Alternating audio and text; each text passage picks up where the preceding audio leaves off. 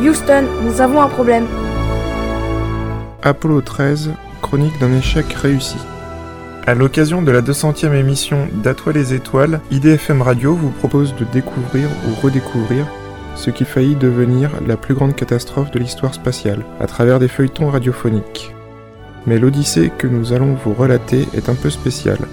Imaginez un monde où les adultes n'existent pas, où les adultes n'existe pas, où les adultes n'existe pas.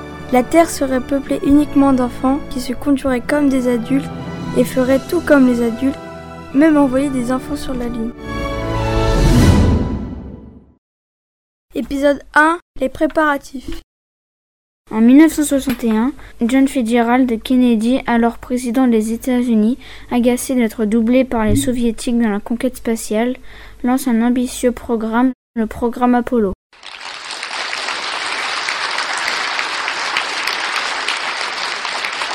Je crois que cette nation devrait s'engager à atteindre l'objectif, avant la fin de cette décennie, d'envoyer un homme sur la Lune et le ramener en toute sécurité sur Terre.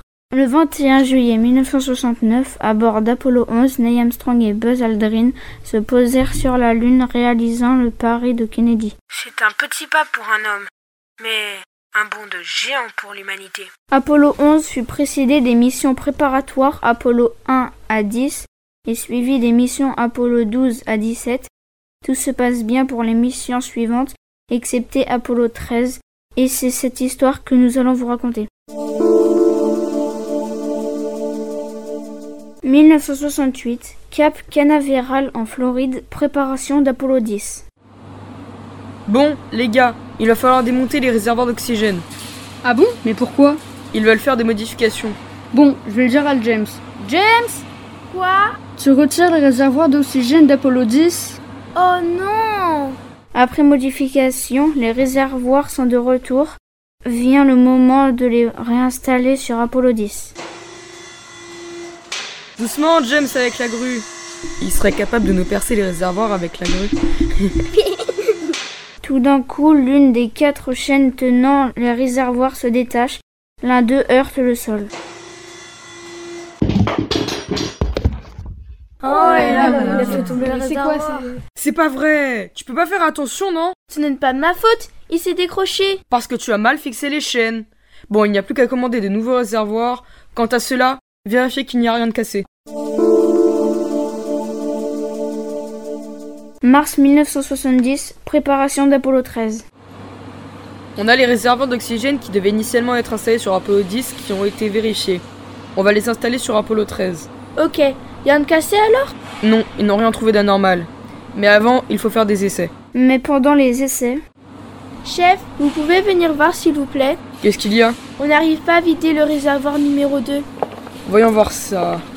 Euh, Ah bah oui, regarde. Le tuyau de vidange est plié.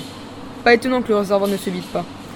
Ça doit être lors de sa chute. Les gars n'ont pas vu lors des vérifications.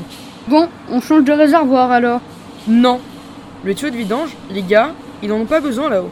Voyons voir comment le vider. Je sais. Il y a une résistance chauffante à l'intérieur du réservoir. James, tu vas brancher cette résistance toute la nuit. Ah oui, j'ai compris. L'oxygène liquide va s'évaporer comme de l'eau que l'on ferait bouillir. Mais t'es pas bête quand tu veux, toi. Il va bientôt prendre ta place. N'exagère pas quand même. le lendemain matin, Alors, ce réservoir numéro 2 Vide. Parfait. Il n'y a plus qu'à monter les réservoirs sur Apollo 13.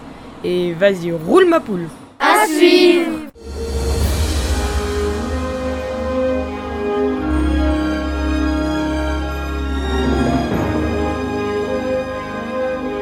Ces feuilletons radiophoniques ont été conçus et réalisés par Franck Menant sur les conseils de Jean-François Pellerin, parrain d'Atois les Étoiles.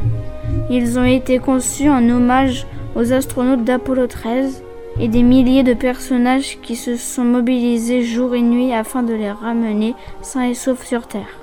Enregistrement et mixage, Franck Menant et Thibaut Perret avec la participation de Gianni Barazuti. Morgan Besançon, Sénat de Harojo. Francis Marteau, Antoine Marteau-Huet Lucie Rosé. Gabriel Rosé. Tristan touché. Corentin Tricot. Louis Tricot.